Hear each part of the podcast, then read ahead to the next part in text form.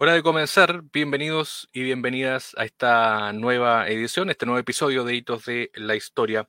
Hoy día vamos a hablar de plantas, plantas sapiens. ¿Ha escuchado hablar de eso? Esperamos que sí, pero si no, vamos a detallar de, qué se trata. El libro, de hecho, se llama así, Plantas Sapiens, ahí está.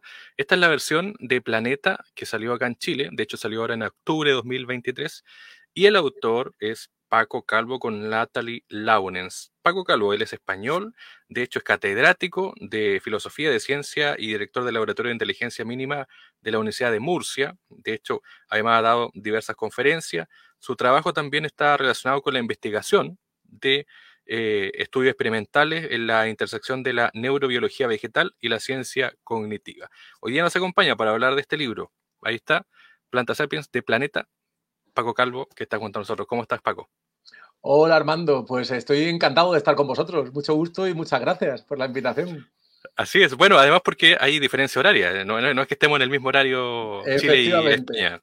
Aquí estamos ahora mismo, aquí son las 7 de la tarde, ¿no? Creo que tenemos como 5 horas de diferencia. 5 horas aproximadamente. Perfecto. Bueno, hablemos de, este libro, eh, Plantas Sapiens. Ya el nombre es sugerente, mm, por así decirlo, porque esta mezcla, ¿no es cierto?, de, de, de mirada que tienes y que tiene también el reino vegetal, y el libro lo explicita así, es decir, mm. muchas veces vemos a la planta como objeto, pero em, tú vas más allá, es decir, hay un trabajo aquí de fondo que busca explicar cómo funcionan las plantas, cómo viven, cómo se desarrollan. ¿Cómo llegas a este tema? Eh, ¿Qué es lo que te motiva a escribir también este libro? Sí, absolutamente. Bueno, piensa, el primero, el comentario que haces sobre el propio título del libro, es cierto, fíjate, esta mañana hablando con alguien aquí en Murcia, en España me, preguntaban, me, decían, fíjate qué acierto el título, Planta Sapiens, ¿no? Y yo le decía, sí, pero cuidado, que esto es un, el título es, una, es un regalo envenenado, ¿no? Porque si bien es cierto que decimos Homo sapiens, Planta Sapiens, y que claramente se entiende a lo que nos referimos, es igual de fácil eh, malinterpretar a qué nos referimos en concreto. Porque mucha gente puede pensar que hablamos de manera metafórica, ¿no? Que Planta Sapiens es un, poco como una licencia poética, si me apuras, ¿no?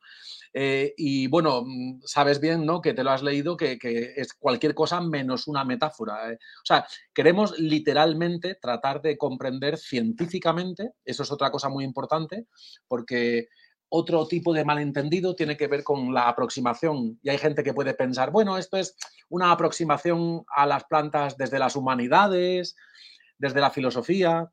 y, esto es una aproximación a la comprensión de la inteligencia vegetal desde la ciencia cognitiva. Igual que la ciencia cognitiva, el estudio científico de la cognición arroja luz o pretende arrojar luz sobre mm, la inteligencia de animales no humanos, ¿no?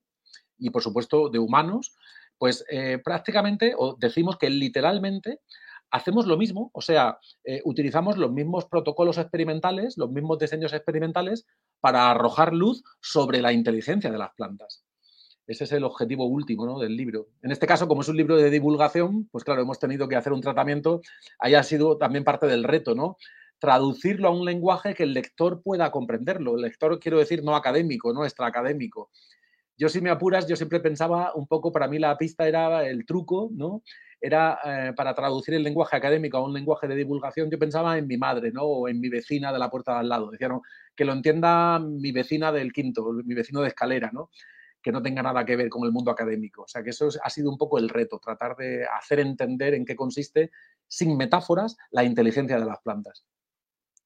Bueno, y de hecho es muy interesante eso porque no es solo, bueno, tú en el libro no es solo tener un lenguaje común o general, como se llama acá en Chile, que, que lo pueda entender la mayor cantidad de gente, sino que tú de mm. hecho partes el libro con este título ciegos a las plantas. Es decir, eh, hay un, mm, sí, no sé si enrostrarle a la gente, pero es darnos cuenta también de que estamos mm. así, ciegos a las plantas. Fíjate, yo ahora doy charlas en, los institutos de la región, aquí en Murcia, institutos, no sé si ahí lo llamáis también institutos, eh, educación secundaria, ¿no? Eh, para chicos de entre 15 y 17 años, ¿no? Antes de preuniversitarios, ¿no? Y doy una charla y la titulo Planta Sapiens Homo Stupidus. Y, son dos caras de la misma moneda, ¿no? Porque nosotros, los humanos, no podemos evitar esa ceguera vegetal, ¿no? A la que hace referencia. No lo podemos evitar. Creo que, de hecho, hay que vivir con ello. O sea, de alguna manera lo llevamos de serie. Y lo llevamos de serie quiere decir que el movimiento, el desplazamiento, nos llama la atención, nos, coge el ojo, ¿no?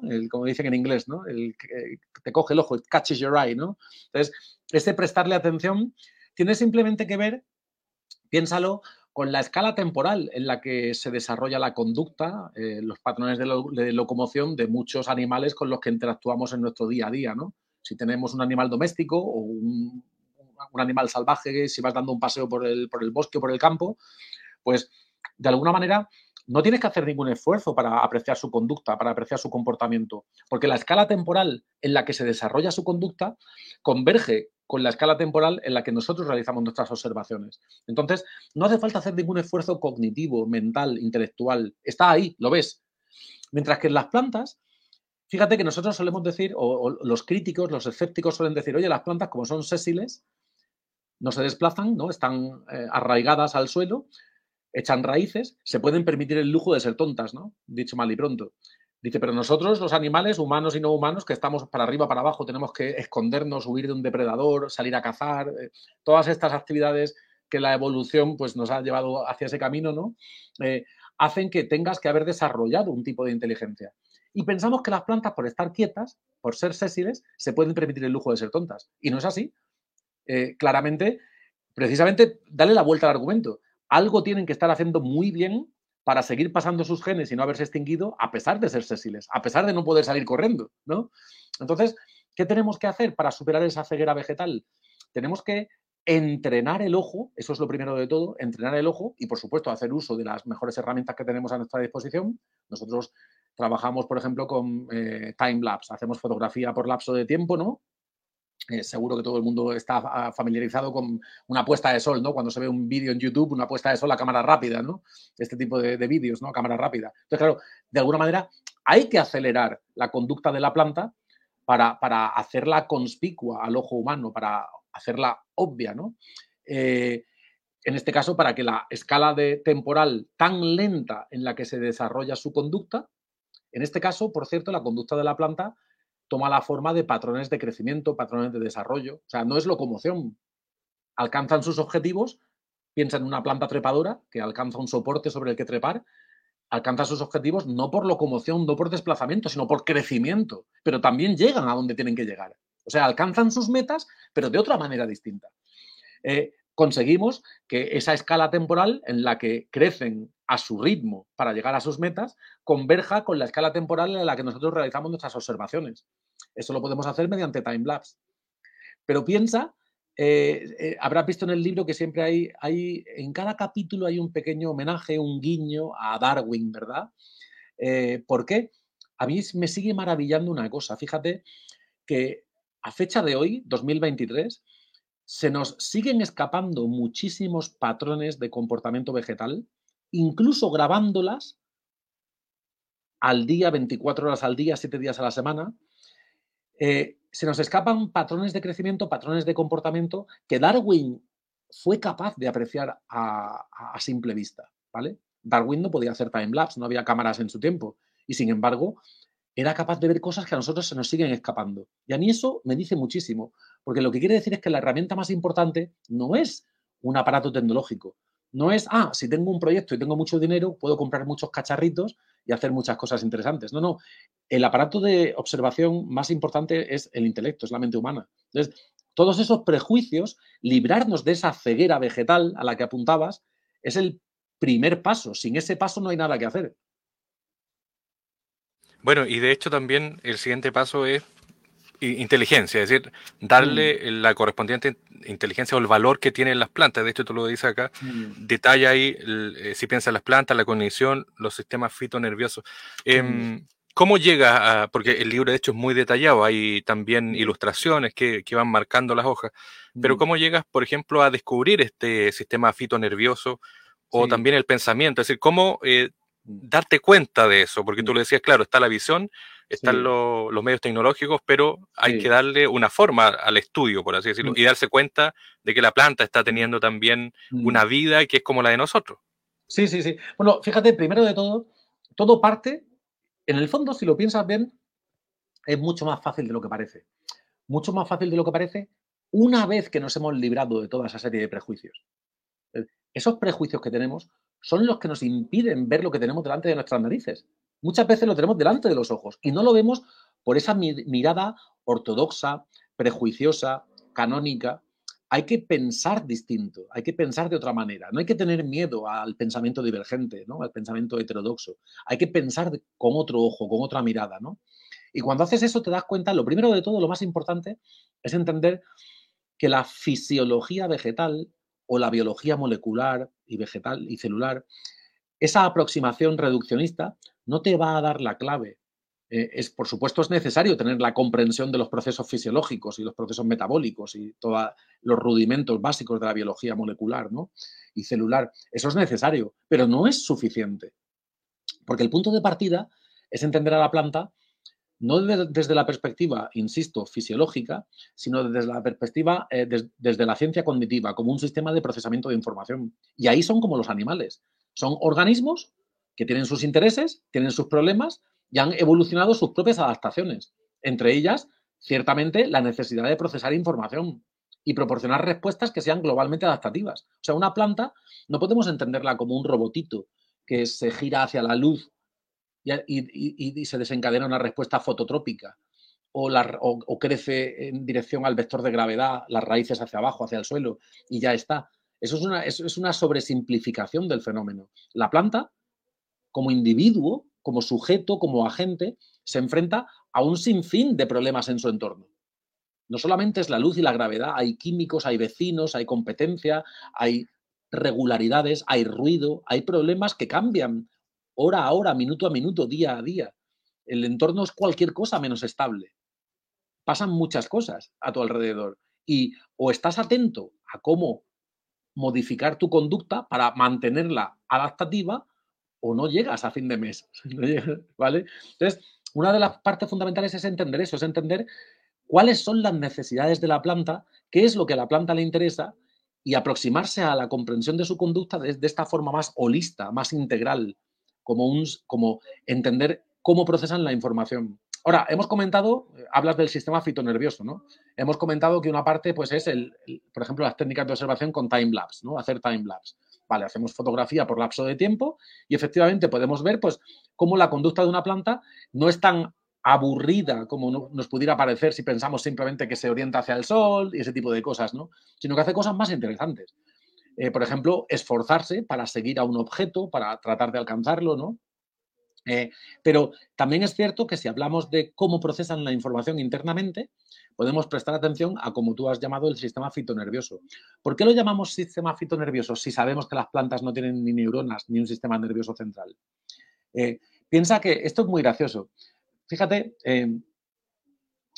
sabemos que las moléculas implicadas en la señalización en el procesamiento de información son las mismas que en el reino animal a veces, ¿no? Se comparten la serotonina, la dopamina, el glutamato, el GABA. O sea, hay toda una serie de neurotransmisores que están ahí, que los conocemos, ¿no? Por su rol en señalización animal, quiero decir.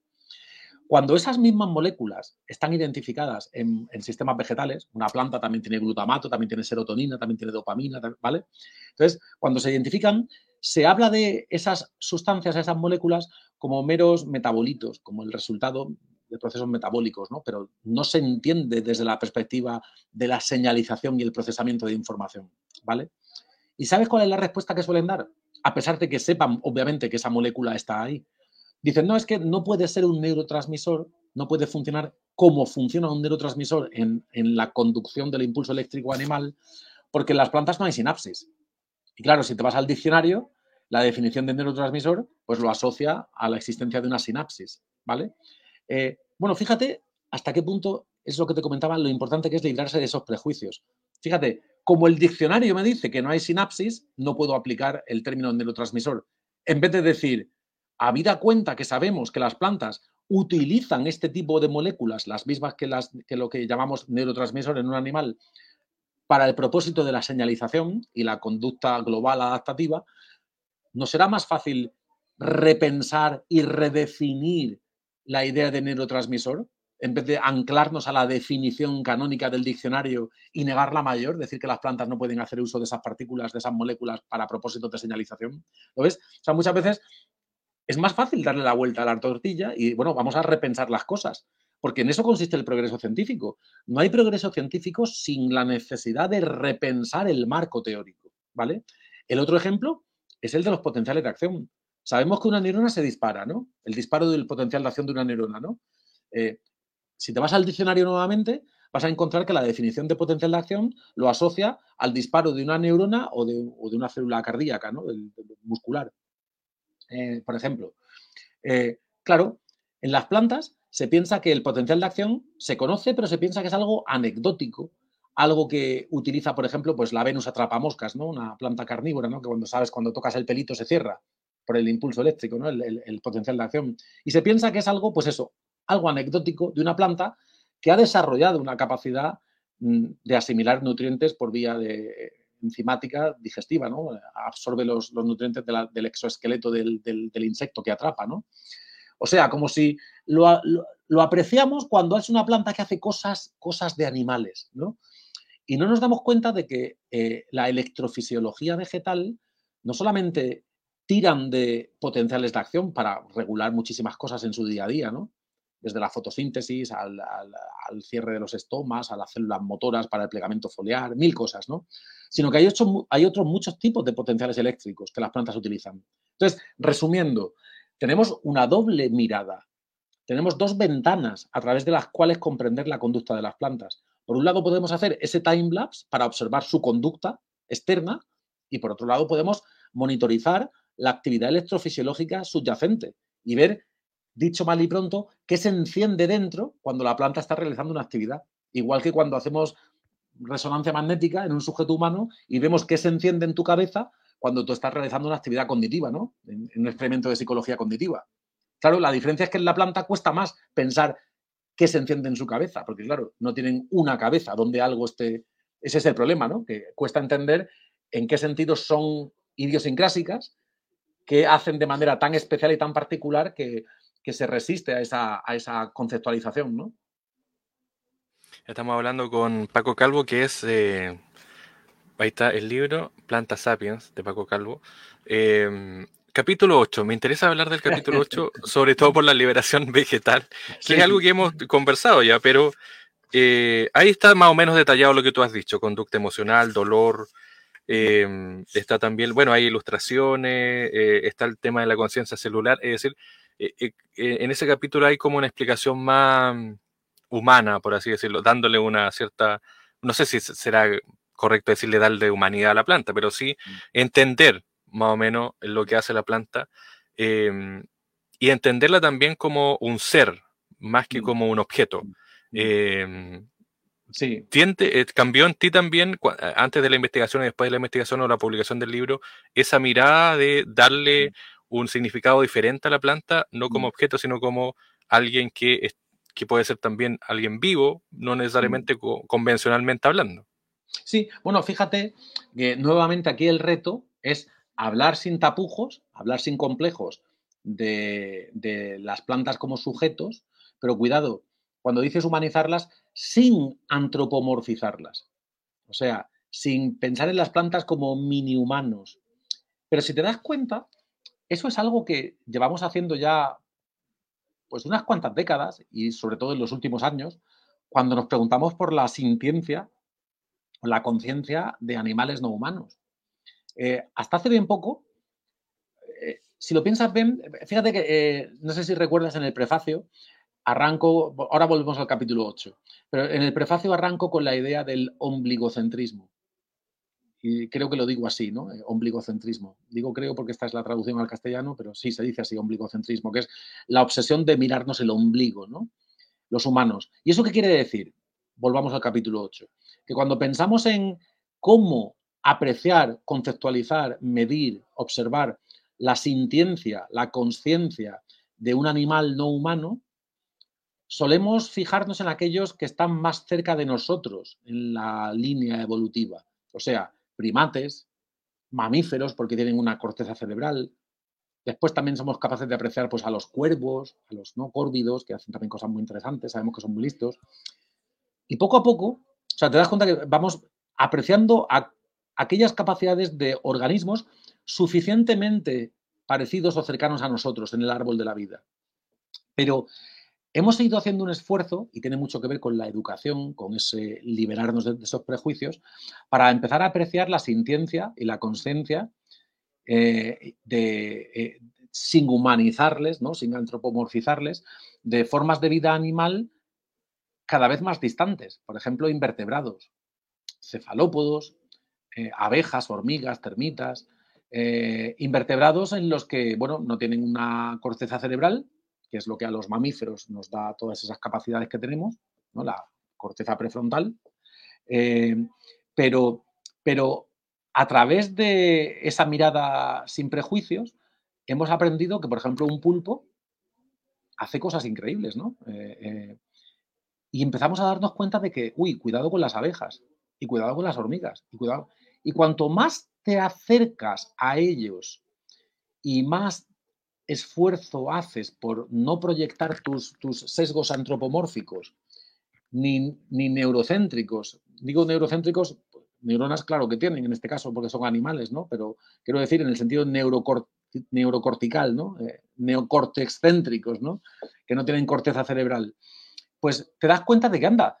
Pues si una abeja, por ejemplo, o una mosca, eh, sabemos que hay un experimento reciente del 2023, acaba de salir, que son capaces de exhibir aprendizaje asociativo, como el perro de Pavlov, ¿no? Por si hay oyentes que no están familiarizados, el perro de Pavlov, la idea de que asocia un estímulo con otro, ¿no? Que le pones la comida y saliva, pero si le, si le haces sonar una campanilla no saliva, ¿no? Pero cuando emparejas campanilla con comida, campanilla con comida, campanilla con comida, acaba salivando ante la presencia de la campanilla porque sabe que la comida viene después, ¿no? Ha asociado los estímulos. Bueno, eh, eso sabemos que, por supuesto, no hace falta tener una corteza cerebral, eh, una mosca lo hace, una abeja lo hace, y nos podemos preguntar qué formas de vida son capaces de exhibir aprendizaje asociativo, por ejemplo. Ahora, hay toda una literatura reciente que indica que la sintiencia, la conciencia, que es algo que no podemos observar directamente, eso es otra cosa que tenemos que tener muy en cuenta. La conciencia, sea lo que sea, no digo que sea fácil de abordar científicamente, pero sea lo que sea, no es algo que podamos observar directamente. Yo no veo tu conciencia, yo la infiero. Yo en base a tu conducta externa, eh, pues infiero que hay un grado de sintiencia y de conciencia eh, que mueve tu máquina, ¿no? Que alguien que está a los mandos de tu nave, ¿no? Como yo sé que hay alguien a los mandos de la mía, ¿no? Y claro, otra cosa es entender qué quiere decir que hay alguien a los mandos de mi nave, ¿no?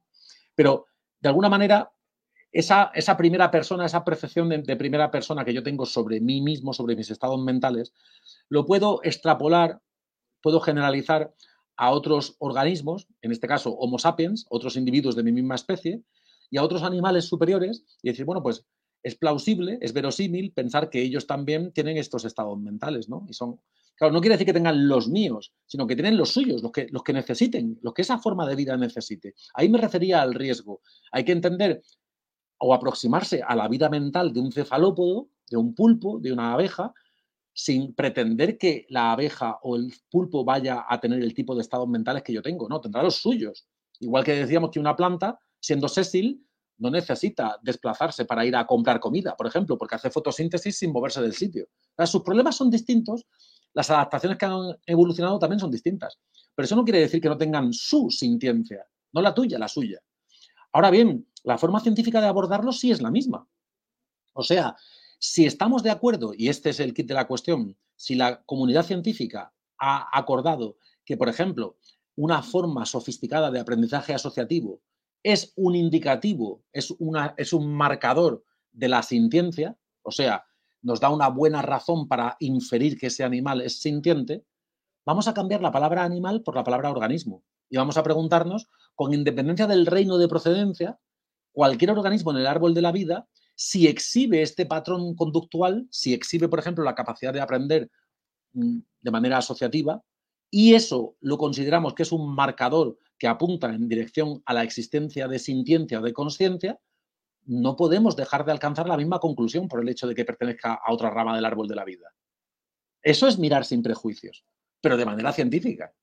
Vamos a, eso es lo que me refería por, vamos a adaptar los protocolos experimentales, vamos a hacer los experimentos que tengamos que hacer, pero no podemos decir, ahora sí porque eres animal, ahora no porque no lo eres.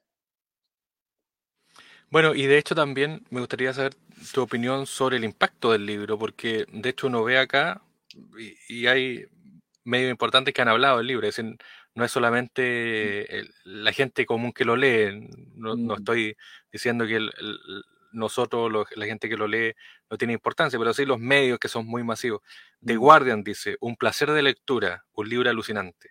Está acá, The New York Times, eh, la versión de eh, la crítica del libro, un ensayo fascinante también, de Washington Post, provocativo, dice The Washington Post, y así sucesivamente. Es decir, hay también, no sé si te pasa a ti, necesidad de esto, necesidad de, un libro como este, pero también una apertura hoy día de no, de que, por ejemplo, los comentarios no sean eh, o algo anecdótico o algo que pasa como, acá en Chile decimos como colorido, algo que, Mm. que, no es como masivo, sino que algo anecdótico.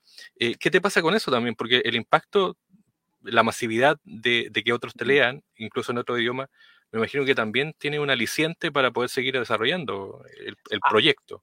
Absolutamente, absolutamente. Sí, aquí yo creo que es muy importante, primero, respetar al lector. Eh, esto es un trabajo que hay que tomárselo en serio. Y por eso, por tomárselo en serio, quiero decir que no podemos apresurarlo.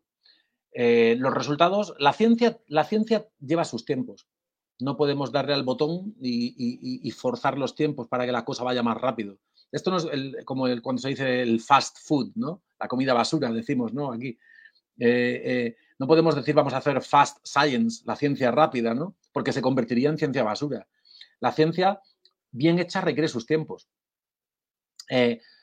Las discusiones, si son meramente terminológicas o semánticas, dejan de ser interesantes y se convierten en, anécdotas, en, bueno, vale, habla de plantas sapiens, pero en el fondo es un recurso un retórico. No, si detrás hay ciencia eh, rigurosa, al final, a mí me gusta decir, fíjate, me gusta decir que de alguna manera el tiempo, el tiempo siempre acaba dándote la razón o el tiempo acaba poniendo a cada uno en su sitio, mejor dicho. El tiempo pone a cada uno en su sitio. Entonces, hay, hay batallas perdidas contra la ortodoxia cuando es un tipo de ortodoxia que se tapa los ojos y no quiere atender a ningún tipo de explicación que tú puedas dar. Se sale de su marco conceptual y no quieren salir de su zona de confort. Yo aquí con Plantas Sapiens, ¿sabes lo que he encontrado? Algo que me ha reconfortado mucho.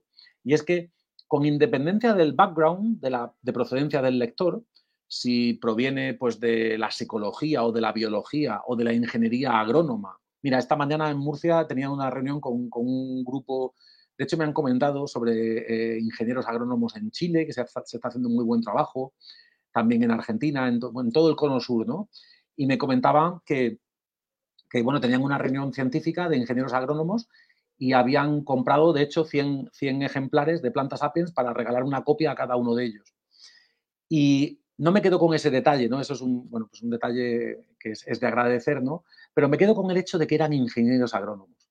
O sea, que siendo ingenieros agrónomos, habían entendido el mensaje del libro.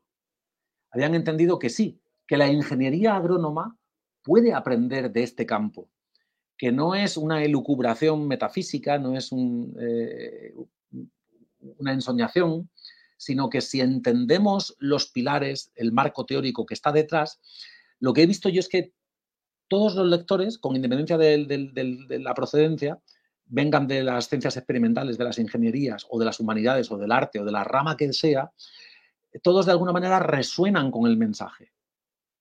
Hay lectores que me dicen, oye, que yo mm, soy vegano o soy vegetariano.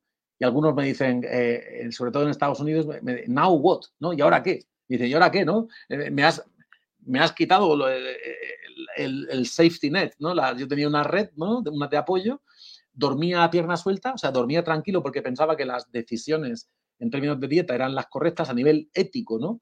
¿Y ahora qué? Me estás diciendo que las plantas también son sintientes, ¿no? O sea, que, que todo el mundo tiene la robótica. has visto que hay un capítulo sobre fitobioinspiración, o sea, inspiración para la robótica. Entonces, a mí sí que en ese sentido sí me reconforta ver eso, como decías tú, en el New York Times, en el Washington Post, en el Guardian, en el Telegraph, en el Times Literary Supplement, todos los medios que se han hecho eco.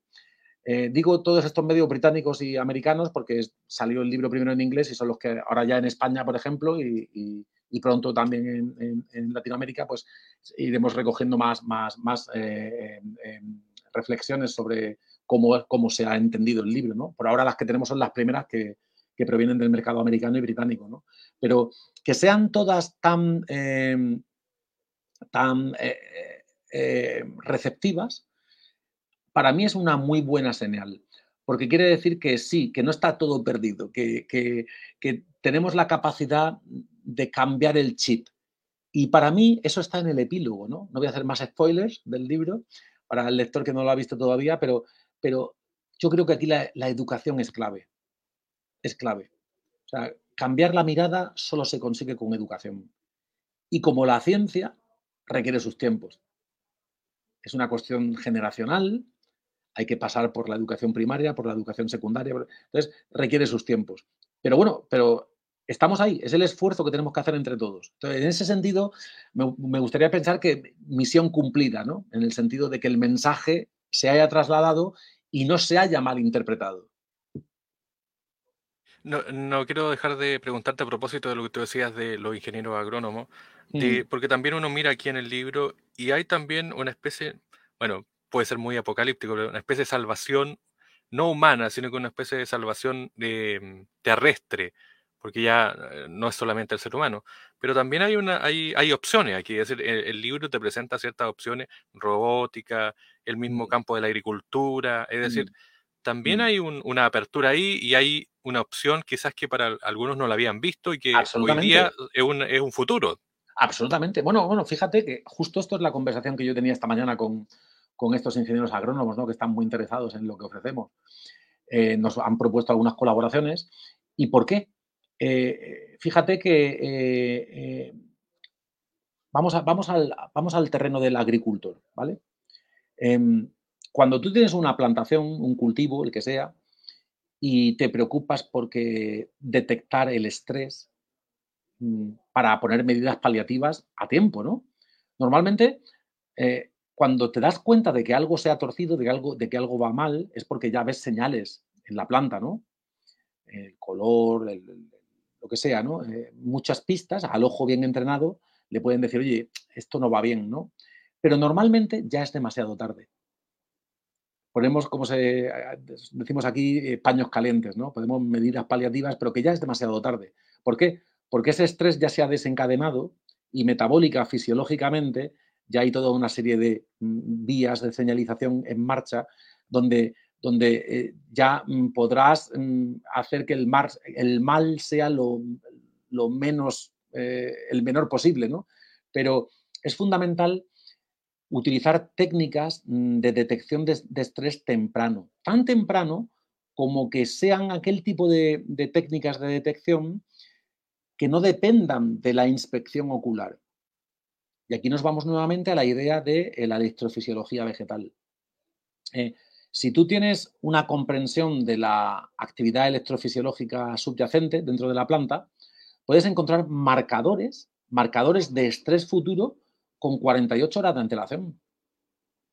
Esto es como las enfermedades en los humanos, ¿no? Que a lo mejor te hacen un, escáner rutinario, ¿no? una revisión rutinaria, y ven una cosa que, uy, esta analítica aquí huele a chamusquina, ¿no? Algo que te pillan a tiempo, te curan. Quizás si te esperas a los signos externos, cuando da la cara, ya es demasiado tarde, ¿no? Pasa algo parecido. Si tú eres capaz de entrenar un algoritmo, y aquí me voy a, decía por eso, la parte más sofisticada de una ingeniería agrónoma del siglo XXI, vamos a llamarla 2.0, es una ingeniería agrónoma que explote, por ejemplo, las IAS, la inteligencia artificial, con técnicas de machine learning con técnicas de Machine Learning tú puedes desarrollar algoritmos que te permitan interpretar esas señales de estrés que la planta te está dando que no son conspicuas al ojo, que no se ven por inspección ocular, pero sí se ven a través de un registro de la actividad interna de la planta. Si yo estoy viendo esas señales eléctricas, me pueden dar una pista con un algoritmo bien desarrollado para decir, uy, esto quiere decir esto. A, a 24, 48 horas vista. Ahora sí que estoy a tiempo de ponerle remedio. ¿Vale? O sea que, la ingeniería agrónoma, cuando va de la mano de la comprensión de, la, ah, de plantas sapiens, entendida como, como esta, esta, esta visión integral y holista de la vida de las plantas, y uniendo fuerzas con la inteligencia artificial, con la robótica, con toda la frontera del conocimiento, porque aquí lo que estamos hablando es de que es una ingente cantidad de datos que o nos apoyamos en algoritmos, desarrollos de inteligencia artificial, machine learning o deep learning o técnicas más recientes, o no vamos a poder desentrañar. O sea que claro que hay todo un conjunto de técnicas a nuestra disposición, pero volvemos a lo mismo. Tenemos que estar dispuestos y una nueva generación, probablemente, que ya lo vea como algo natural y normal, que esté puesto al servicio de nuestra mejor comprensión de la vida de las plantas, entendidas como sujetos, con sus intereses, con etcétera, etcétera. Esa era la idea, de entender a la planta como un sujeto y no como un mero objeto. Si comprendemos qué le interesa a ellas, seremos capaces de unir fuerzas y tendrás mejor cosecha, mejor producción, mejor, etcétera, etcétera, etcétera. Paco Calvo con Natalie Lawrence, Planta Sapien, ahí está el libro de Planeta. Eh, este libro, como decía Paco, está primero lanzado en inglés, está ya en español, porque obviamente esta es la versión español que sacó acá en Chile por lo menos Planeta, y también está en digital, así que están las opciones, no, no es territorialmente que se pueda adquirir, sino que también uno lo puede comprar a través de, mm. internet, en inglés o en español, como quieran. Mm. Paco, un millón de gracias, gracias por el tiempo y por conversar de este tema que yo, diría son parte de, esas miradas que, hacen falta a veces para seguir eh, ampliando la mente, ampliando la, inteligencia, que, que son necesarias además con la lectura. Un millón de gracias y éxito también en tus proyectos. Pues no, no, muchísimas gracias a ti por el tiempo y, a todos. Eh, y bueno, espero que quien lo lea lo disfrute.